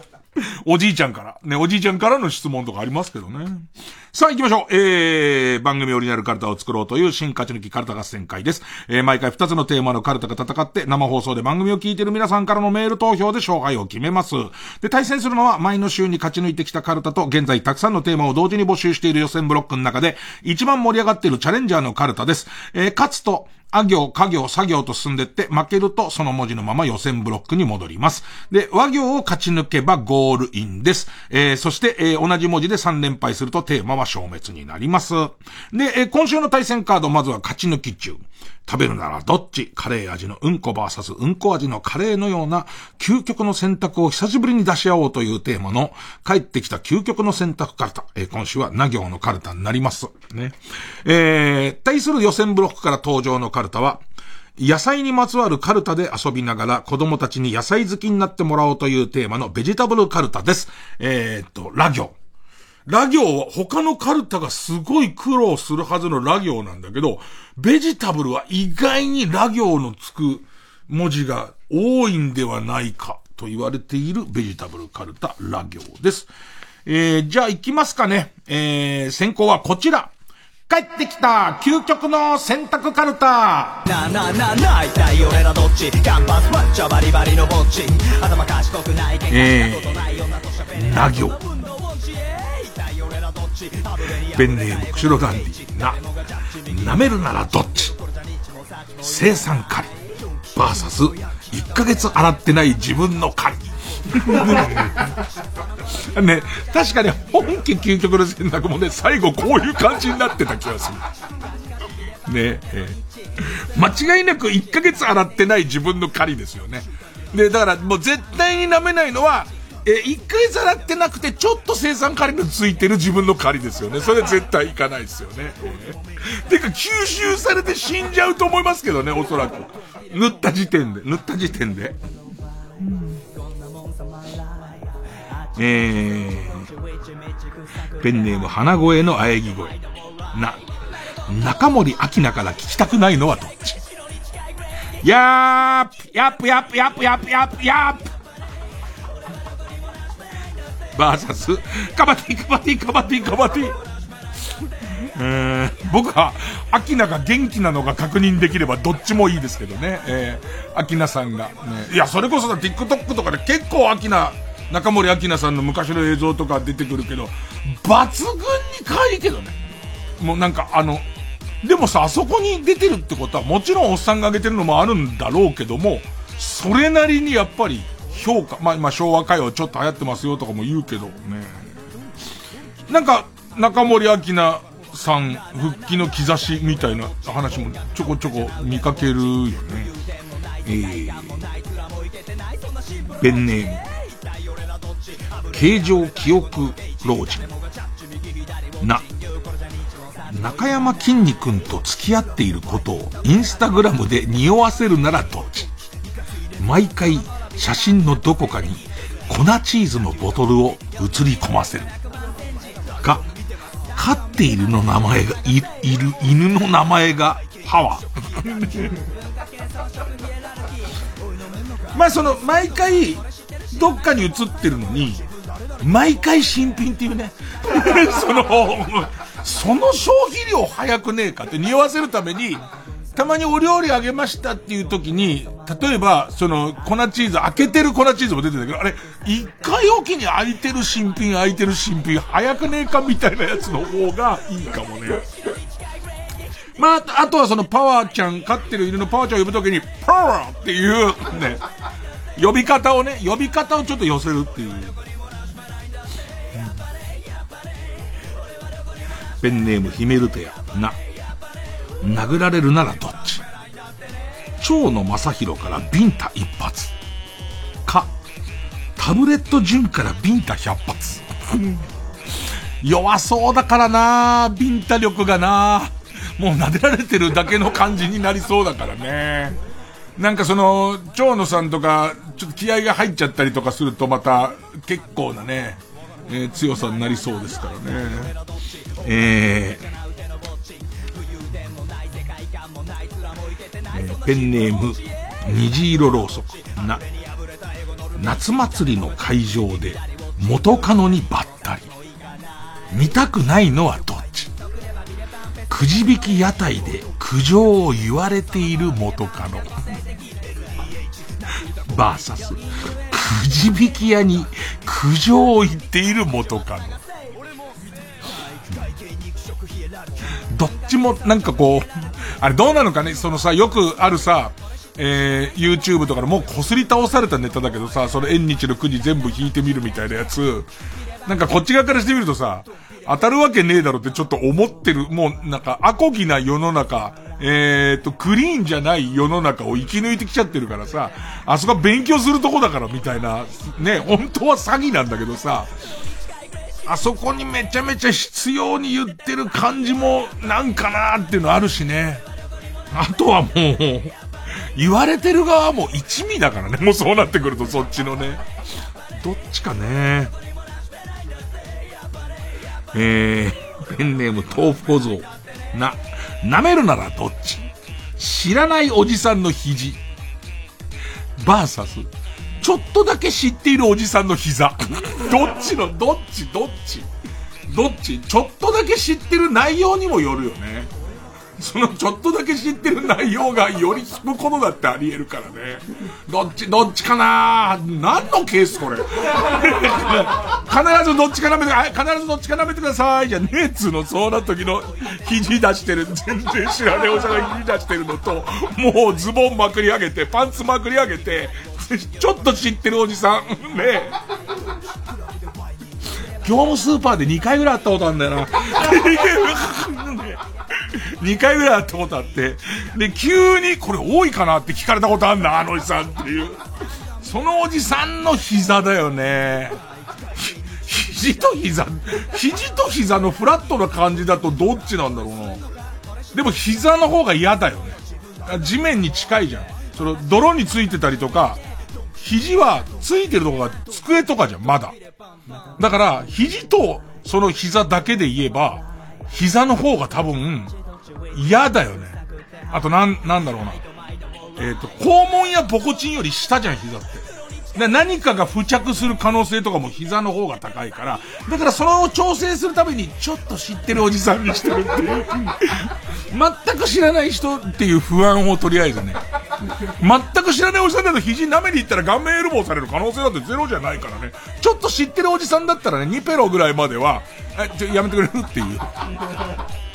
この間業務スーパーでありがとうね。だからやめてくれるっていうそれぐらいにはなると思うから。うんペンネーム豆腐小僧。な、なたたいギロチン。包茎手術されるならどっち？ギロチンだな。ギロチンだよ。ギロチンはセッティングさえしちゃえば、大丈夫。それ正確に落ちてくるじゃん、ギロチン。ナタはもう、俺のイメージなんか、チンケンイチさんみたいな感じのやつなんだけど、チンチンだけにね、チンチンだけにチンケンイチさんの感じなんだけれども、なんかちょっとその、ナタでパフォーマンスしちゃったがゆえにさ、あっつって、根元とかあっつって。で、きっと、ギロチンの方は、俺が怖がって空振りしたことあるの冬のチンチンになっちゃうこと、あまりの怖さに冬のチンチンになっちゃうことで空振りはあっても、え？ギロチンセットした段階で、セットし終わって、あと5、4ってなってる時に、変な興奮してきて、おちんちんなんか、それも怖えな。何に興奮してんだろう、俺。はあ、ギロチン、ギロチンで、俺のチンチンにギロ、ギロッと睨まれる感じ、ギロってなった時に、ピーンスパーンニャーつって。なんで夜さ、ラジオ聞いてたらさ、美味しいものの話されるやつ飯テロって言うじゃん。チンチン切られる話されるの何なのかね。聞いてて、おいおいなんだよっつって。明治大学の AI だったらこの先聞かない方がいいよって言ってくれるだろうね。えー、秋名出てくるな、ペンネーム桃口山へ。な、な、中森秋名。おわ、サンシャイン池崎。どちらかの声量でしか喋られない、喋れないような体になるとしたらどっち？はあ、飽きなかな。増幅はできるじゃん。そう、アンプ付きスピーカーで。ねえねえねえ、いつも首からアンプ付きスピーカーさえ持ってれば大丈夫だけど、減量の方はできないじゃん。その減にする方は、ちょっとしたひそひそ話するときも、あの大声でやんなきゃならないわけでしょ。ねええー、ペンネーム。ペンネーム、川谷かじに、逃げ恥の、逃げ恥で同じ、恋ダンス、バーサス、エイトの香水。今全力でコピーして、YouTube に上げるならどっち？何の言い訳もなしに載せるとしたら、香水やばくない？何の言い訳もなしに俺が今、え、これって？っていう、配信日を確認したら、え、4時間前 ?4 時間前に？っていう。すげえ、その一緒に歌って踊る方も俺が二役やってる感じで、本気で？っていう今感じに。恋ダンス、恋ダンスいいとこついてくんねえー、あ、これは迷ってちょっとみんな。ちょっと自分の中で答えを出して。ソフィーと双子の姉妹に、二人羽織を、橋本環奈ちゃんとするならどっち？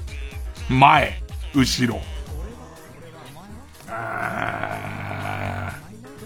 後ろだと、後ろから抱きしめる感じになるから、おっぱいは当たる。おっぱいは当たる。当たる。そうだよね。要するに、あの、カンナちゃんが後ろ。カンナちゃんが後ろだったらカンナちゃんのおっぱいは当たるじゃん。俺が、俺が後ろの場合、でもバックハグみたいな状態になるわけだよね。でも絶対それと、定番のさ、お蕎麦食べるみたいなやつあるじゃん。ちょっとこう動かし方失敗したっつって、おっぱいのとこ、ポヨポヨポヨポヨンつって、ポヨポヨポヨンポヨンポンつって。で、まあでもそれでカッチカチになっちゃった時に背中に当たってることですげえ怒られる可能性があるけど、すごい怒られる可能性があるけど、うわ、難しいな、前と後ろ。いいの出してくんないいの出してくる。ペンネーム豆腐小僧。みんな同じ、同じラインで考えて。ニコゴリかマシュマロ。2キロ食べるならどっち全然違う。どっちかなくっせえニコゴリ。あの、ニコゴリなんかみんな知らないじゃん、まあのさ、今ニコゴリさ、いいのが多いんだよ。昔のニコゴリは、本当に魚屋の店先で売ってんの。で、しかもサメなの。だから、アンモニア臭がすごくて、めちゃめちゃ癖が強いわけ。サメの肉、今、フグのニコゴリとかデパートで売ったりするから、もうちょっとニコゴリも変わったなと思って、サメのニコゴリ、えー、2キロだっけ？マシュマロなんて多分2年に、2年に1個あれよ、俺。2年に1個あれよ、あれ。マシュマロの2キロ、傘すげえぞ。マシュマロの、マシュマロの2キロって言ったら、あれ、鎌倉ぐらいあるんじゃね？ね住めるぐらいあるんじゃないのあれ。ふわっふわのやつの2キロだから、だったら頑張ってニコゴリ行くかなえー、ペンネームウルトラマンキだったろう。ぬ、ヌー200頭のタイガー、バーサス、自転車で走行するツール・ド・フランス参加者全員。寝てる体の上を通られたら嫌なのはどっち？ヌーの方が嫌だよね。ヌー、ヌーは、ヌーは、避けないじゃん、絶対。ツールドフランスの方は、もう何に、何人目かのところで、俺もゲロとか出ちゃってるから、あの、汚れっからっていう理由であいつら避けてくれる可能性あるから。ねえ。えー、ペンネーム北あかりの目ぬ、ぬいぐるみ、バーサス元彼の写真。彼女の部屋に行ったら引くほど待ち針が刺してあったら怖いのはどっち？えっとさ、まだ、ぬいぐるみ、ああ、どっち？まだぬいぐるみの方が、俺が別れたとしても、俺にはならないっていうのが、俺いいかなって思ったんだけど、元彼は嫌なことをしたんだと思う。嫌なことをして刺してあるとすれば、嫌なことをしなければ刺されないじゃん。ぬいぐるみは好きなものなのに刺してる感じが、これ難しい、難しいね。えー、別れるけどさ。さすがに別れるけどね。えー、ペンネーム、釧路ダンディ。ね。熱湯甲子園を台無しにされるならどっち？まあ、僕も前で笑ってる河野家族も熱湯甲子園大好きですからね。台無しにされるならどっち？古田敦也が、2000の形のミレニアムメガネをかけてくる。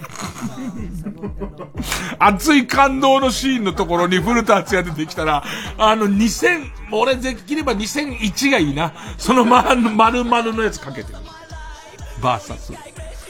いきなり小賀修が登場して振り返り、ナトゥ。例の、小賀修さんの全く似てない長島みなのものまね。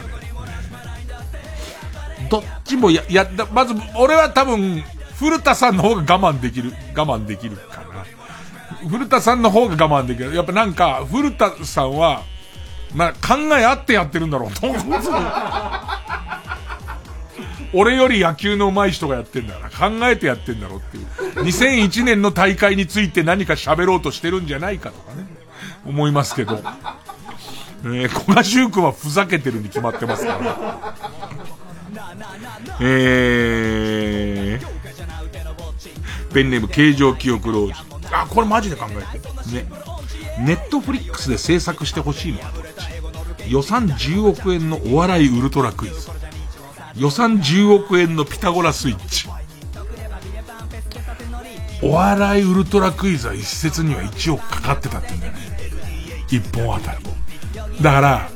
そういう意味では、行くとこまで行ってんの見てるから、ピタゴラスイッチを見たい気もするし、お笑いウルトラクイズも、あれで1億円だってって考えると、10億円かけてそれ以上面白くなるのかっていうと、そこはちょっと別な気もするから、俺はまあ、逆にってことも逆にピタゴラスイッチかな。ペンネームエースコ、エースコイン、エースコイン食べのすけ。の、乃木坂46のメンバーバーサス、トワイスのメンバー。押すと金田一秀穂先生の記憶から一つずつ単語が消えていく電流が流れるスイッチを乱打させるならどっち？もう全然。作り方が全然違う。作り方が全然、誰だっていいんだから。誰だっていいんだから。金田一先生のに電流流すだけだから、流したい。お前金田一先生に電流流したいだけじゃねえかよ、お前。で、しかも金田一先生のもう一番の、一番の肝である、単語がどんどんなくなってっちゃうんだから。それをその、乃木坂46が何人いるのかも、トワイスが何人いるのかも知らないけど、みんなで何出しちゃったら、金田一先生はもう大変だよ。もう白目向いちゃって、人のいいおじさんになっちゃうよ、多分。うん。エースコイン食べのすけの乃木坂46のメンバー VS 商店メンバー。明日から加入するならどっち？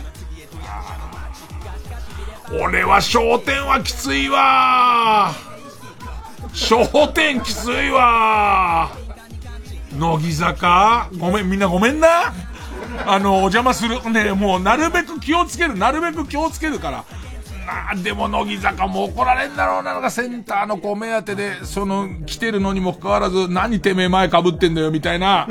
ことにもなるからな。いや、練習は一生懸命やるよ。練習一生懸命やるけど、やるけど、迷惑かけないように頑張って練習するけど、しょ、あー、でも、焦点はきついわあー、ラスト。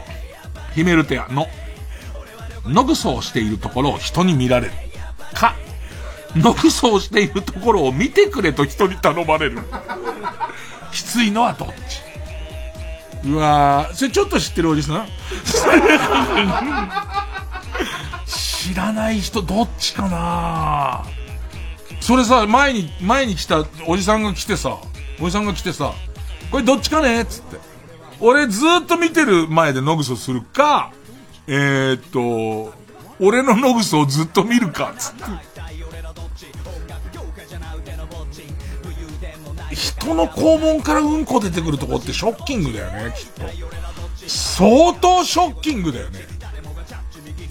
なんかこう、犬の肛門からうんこ出てくるとかなんか愛らしくて見えるし、なんかあいつ頑張るじゃん。すごい頑張ってて、肛門が広がってきて、うんこプリンって出るやつとか見えて、なんかいいなって思う、思うんだけど、おじさんが頑張って頑張って、プルプルプルプルって震えて、肛門が結構2回ぐらい収縮してから、プリーンって出てくる。どっちかな？ただ俺、自分がやる方を選んだとして、おっさん絶対スマホ持ってないのだけチェックしてよ。取られたらたまんないんだから。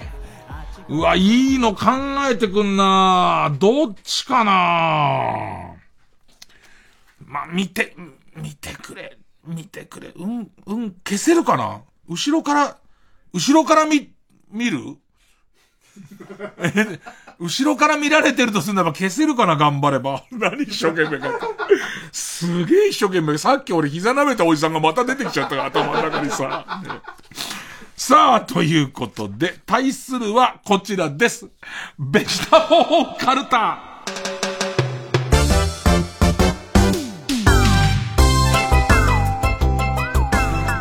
え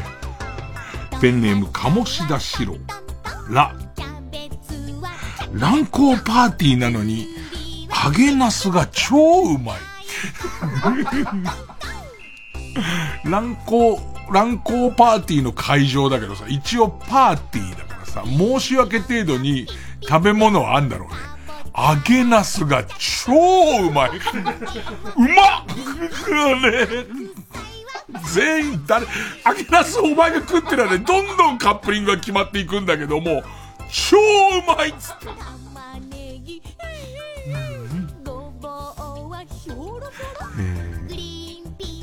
ペンネームチクビーマン。ラ、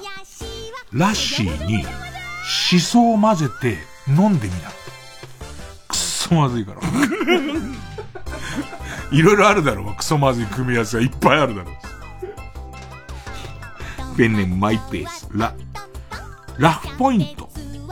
ラフポイントっていう制度がうちにはあって、仕事中笑顔を見せると、これが溜まっていくんだね。査定とかには全く関係ないけど、一番ラフポイントを貯めたスタッフは、週始めに店長から手書きの表彰状をもらえるんだ。と言われたので、野菜バルのバイトを初日でバックれました。野菜バル感なんでだろあんだろ俺の中で野菜バル、野菜バルにラフポイントの制度ありそうだななんか。心が豊かになるだろうなんつって。ねえ、あの、表彰状心を込めて書いたんだぞなんつって。え、時給が上がったりとか、そういうんじゃないじゃん。ラフポイントはそういうんじゃないじゃん。RP は。RP はそういうんじゃないじゃんつってみんなが。そういうんじゃないじゃんつったら周りの人が、そういうのではないつって、合唱してくるから、それはやめるわな。これがベジタブルカルトかどうかわかんねえけど。まあ、野菜丸だからな。えー、ペンネーム豆腐小僧。豆腐小僧絶好調ラ。ラディッシュが細かく振動していると思ったら、ローターでした。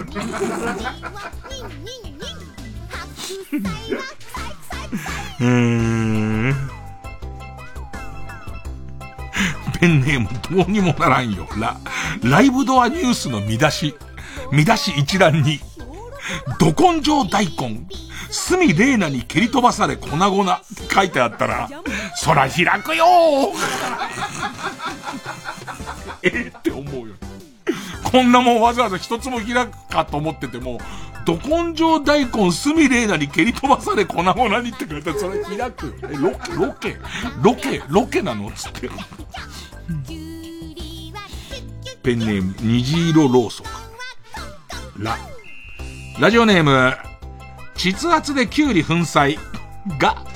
母親だったと知った夜に出てきたキュウリの浅漬け。筆圧でキュウリ粉砕さんがどうやら、どうやらうちのお袋だなって思った夜だよ。思った夜だよ。で、このことを言っていいも、自分の中でも、やっぱさ、こう、ラジオネームにして匿名で書いてることで聞いたとはいえ、言うのもなーって思ってるところに、キュウリの浅漬け出てきちゃってるからね。えー、ペンネーム不良債権な。ラジオの前にトマトを置いて10分経つと、ラジオから流れる話し声が発する振動の関係で、トマトの中が良い感じになるので、その後、トマトにおちんちんをぐっと差し込むと、まるでセックスをしている感覚、と友人が言っていたので、試してみましたが、私、童貞なので、まるでセックスしている感覚が、今一つわかりません。何このカルタ。はいじゃねえんだよ。はいじゃねえんだよ。ペンネーム虹色ろうそくら。ラップバトルで、相手の実家のキャベツを徹底的にディスったら、会う人会う人に、言っていいことと悪いことがあるでしょと 怒られる。ラップバトルはどこまで言っていいのかねなんかあんないかつい人たちが徹底的にお母さん攻撃してて、でいて、周りの人から、あのー、まあ、伊藤聖光さんに、お母さんはやめた方がいいよって言われるのはいいんだけど、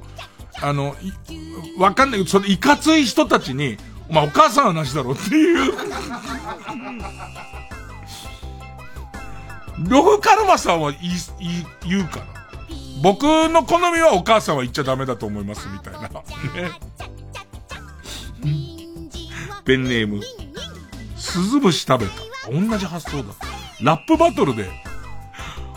お前んちのオニオンみんな傷もん。売り物にならない白もん。具体的なやつ。具体的なやつ。えー、実家の玉ねぎをディスられ、つい相手を殴ってしまいました。ペネム虹色ろうそく、リ。隣人が家庭菜園で使っている肥料の異臭に悩まされていましたが、まさか別の匂いをカモフラージュするためだったとは、怖い怖い怖い怖い怖い怖い怖い怖い。怖い怖い怖い怖い怖い。何が埋まってんだよ。その一角だけすっごい小松菜が育ってますけど。怖い怖い怖い怖い怖い。いいんだよな。リで苦労したんだろうけどさ、リで苦労して雑にぶん投げるペンネーム豆腐小僧。リ、リーチマイケルにレンコンで叩かれてからの記憶が全くありませんね。リーチマイケルなんでそんなことしてんだよ。バッカ。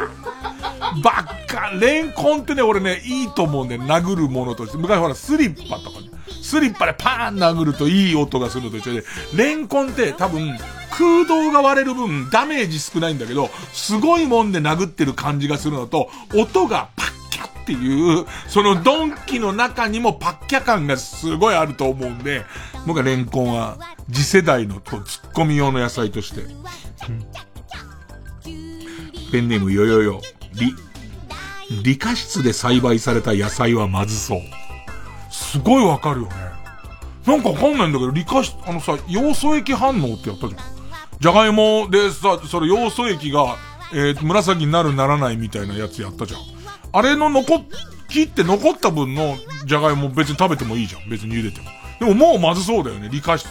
理科室で洗ったらもうダメだよね。理科室で洗ったらなんかわかんないけど、もうじゃがいもは、でんぷんの塊としてしかも考えらんないね。えー、ペンネーム白イルカ。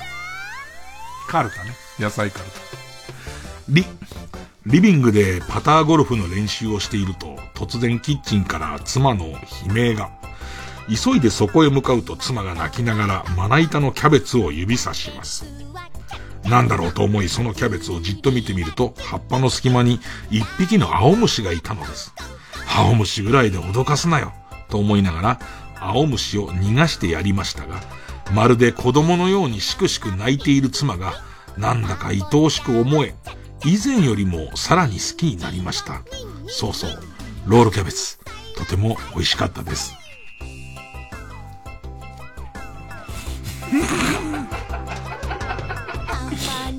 どうしていいかわかりません。僕が選んで僕の責任で読んでますけど、それをどうしようとかはないです。プランは、プランは全くないですよ。ええあのー、皆さんが家で、おってなってる、その、でってなってるかどうか知りませんけどもね。えー、ん。ペンネーム呆れた人がする表情。ル、ルッコラはおしゃれ。うんこは臭い。一個ずつちゃんとね、確認しとかなきゃね。えー、ペンネームみじんこ30。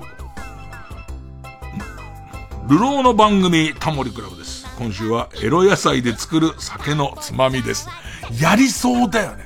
エロ野菜で作る酒のつまみ特集はすごいやりそう。で、タモさんがもうエロ野菜関係なしにすごい美味しいやつを、すごい作りそ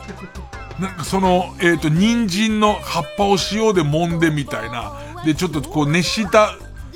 オリーブオイルなんかさーって通したやつに、粗塩をかけるみたいなやつを。でいて、こう、その回担当してる、その回しの人が、タモさんもうエロ要素の方全部捨てちゃってるじゃないですかみたいなことがずずっと続くやつ。えー、ペンネーム、紫の猫、レ。レンコンの穴から覗いても、そのまま裸眼で見直しても、やっぱり燃えてんの俺んちだな。現実から逃げようと思ったんだろうね。もうゴーゴー燃えちゃってて。で、見て、あれ？っつって。で、レンコン出してきて穴から見て、うーん。で、また取って、うん。俺んちだな。レにレンコンあんの強いね。川やかじ。レ、レンコンに相葉、二宮等の夜勤をして、嵐レンコンと銘打って販売していたおじが、ついに捕まりました。これ俺すごい来たんだけどな。ペンネム生ウニ。レ、レンゲでスイカを食べてもあんまり美味しくない。おすごいわかんだよね。レンゲ、あの、要するにスプーンでくるってやると、その鋭利な感じに角が立ってるじゃんか。レンゲであそこブジュブジュブジュって潰しちゃってると、あんまり美味しくないのすっげえわかる俺。俺すげえわかる。ただすげえわかるためのコーナーではないけど、俺はすげえ、すげえわかる。鴨志田白、レ、レバニラ炒めを食べて備えるぐらい楽しみにしているピンサロ。指折り数えて待ってる感じで、スタミナをつけなければつって。えー、ペンネームイエロー軍曹ロ、ローカル路線バス VS 鉄道旅で、鉄道チームの岡本信人が、道端の野草を食べ始めたせいで、負けた村井美樹が、岡本信人にガチ切れしてる回がありましたよね。この野草を野菜にしてんの。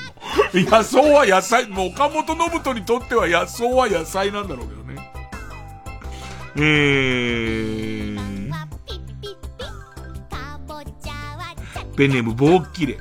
ろ、六本木の高級スーパーでラタトゥイユ用に買ったズッキーニを何にも知らないおばあちゃんに勝手にお盆の馬にされました。かっけえんだろうな。なんかそういう人御用達の果物でいう千匹屋的なノリのたっけえやつなんだろうな。ラスト、桃口山へ。ロ。ローラが食べてそうな野菜買ってきてという難しいお使い。ル、ルッコラじゃねえの？ねえで、なんかルッコラとオリーブオイルのなんかこうね、草食動物が食うようなやつ食ってるんじゃねえかと俺は踏んでますけどもね。なんか、干し椎茸とか食べなそうだなと踏んでますけどね。ロマネスコじゃない？ね、ロマネスコとかでいい、いいような気が。あの、あんじゃんロマネスコ。アン・ルイスの衣装見てやつ。ねえ、えー、ということで。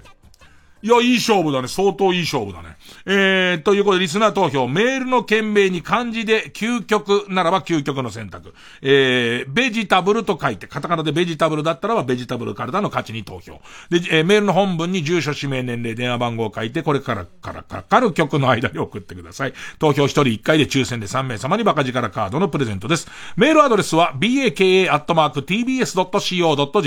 baka.tbs.co.jp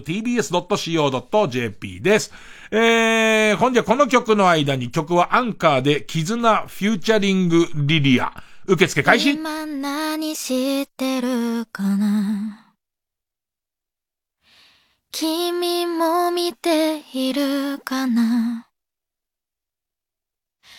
オレンジ色に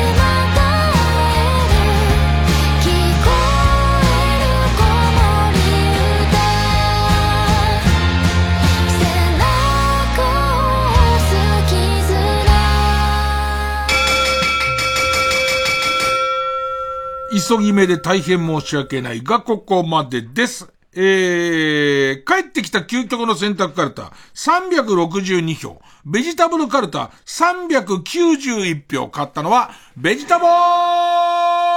カルタいやー、究極の選択も相当乗ってきてるけどね。いやいや、やっぱりね、同じぐらい面白いと、後攻めが強いっていう感じはちょっとするかな。えー、さあ、ベジタブルカルタ、いよいよ、和行は一文字のカルタになります。相当難しいです。えー、負けた、えー、帰ってきた究極の選択カルタは予選ブロックに戻り、引き続きな行の募集です。さあ、そしてここに立ちはだかるチャレンジャーはこちら。天才いつもここからカルタ。えー、まあ、悲しい時。ドケドケドケドケ、邪魔だ邪魔だ、かわいいね、かわいいね、立て、立て続けにヒットシリーズを輩出した、いつもここからをリスペクトするために、まずは悲しい時のカルタを送ってもらっているコーナーです。えー、っと、作業かな？作業ですね。えー、例題言っときます。えー、ペンネームナックルボール。悲しい時、す、スパチャをとにかくねだるグラドルの配信を見た時。まあ確かにね。いや、出すってっていう。もう出すつもりで今日額も決めてるってっていうね。え、ペンネームマイペース、せ。悲しい時、せ、セイフチみたいな金玉をしているせいで、淡姫から本指名を拒否された時。セイフチみたいな金玉なんかわかるんだよね。ゾウアザラシみてえな金玉中華、ね。えー、ということで、ベジタブルカルタは和行、天才いつもここからカルタ作業の対戦です。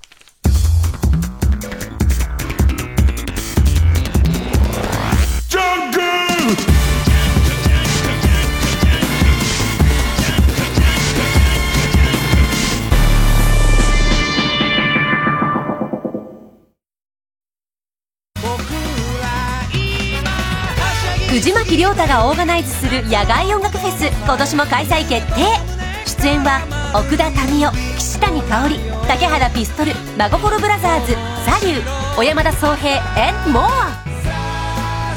TBS ラジオ公演マウント藤巻2022は新型コロナウイルス感染症対策を講じて10月1日土曜日2日日曜日山梨県山中湖交流プラザキララで開催。チケット情報など詳しくは TBS ラジオホームページのイベント情報またはサンライズプロモーション東京0570-003337 0570-003337まで。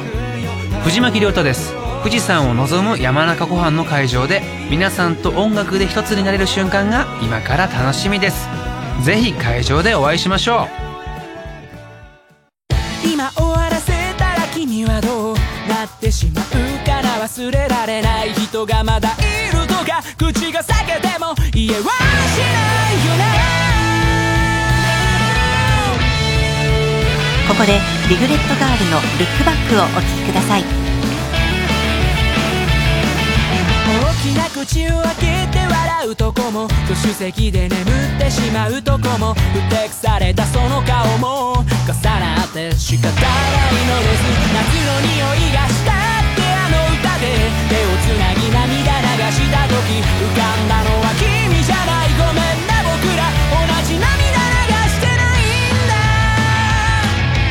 実は写真とか全部残ってる。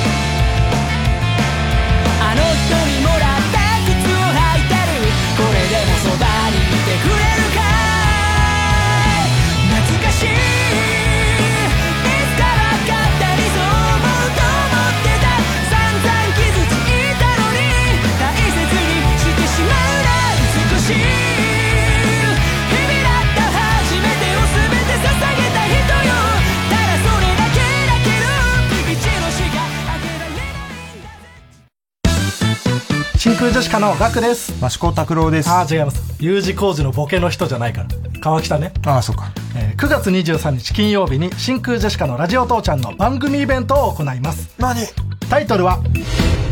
真空ジェシカのお茶の間ちゃん嘘だろ我々がもっとお茶の間の皆さんに受け入れられる芸人になれるようにこのタイトルになりました嘘だと言ってくれ出演は真空ジェシカトンツカタン森本ママタルトケビンス他となっております。他会場チケットは完売ですが配信チケットは税込み2000円でチケットピアで販売中です。ごめごめごめんねごめんね略すな。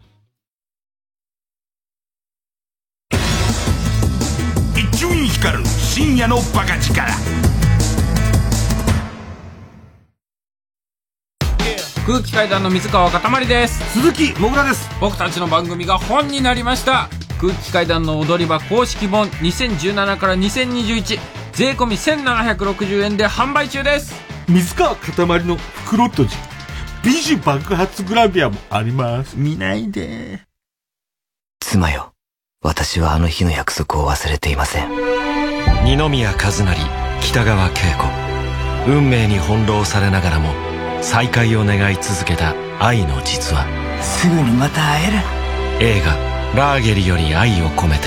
12月9日公開。あなたに会いたい。TBS ラジオ905954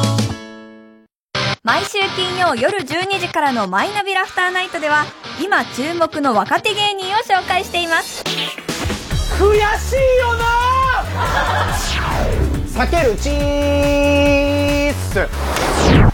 マイナビラフターナイトは毎週金曜夜12時から。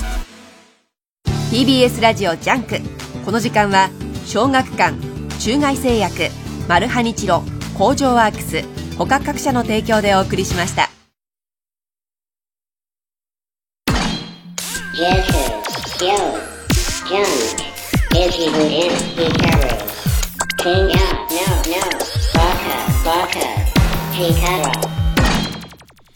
いやー、まあまあ、あの、割と老害をエンジョイしてますよ。ね、日々、ね、えー、焦りつつも。映画館もっといろんなことあった気がするんだよね。途中で人入ってくるとさ、その人影みたいになってさ、映っちゃって結構迷惑だったの覚えてんだけど、今は相当上から映してるのかな。いたよね、結構途中で出ようとして、えっ、と、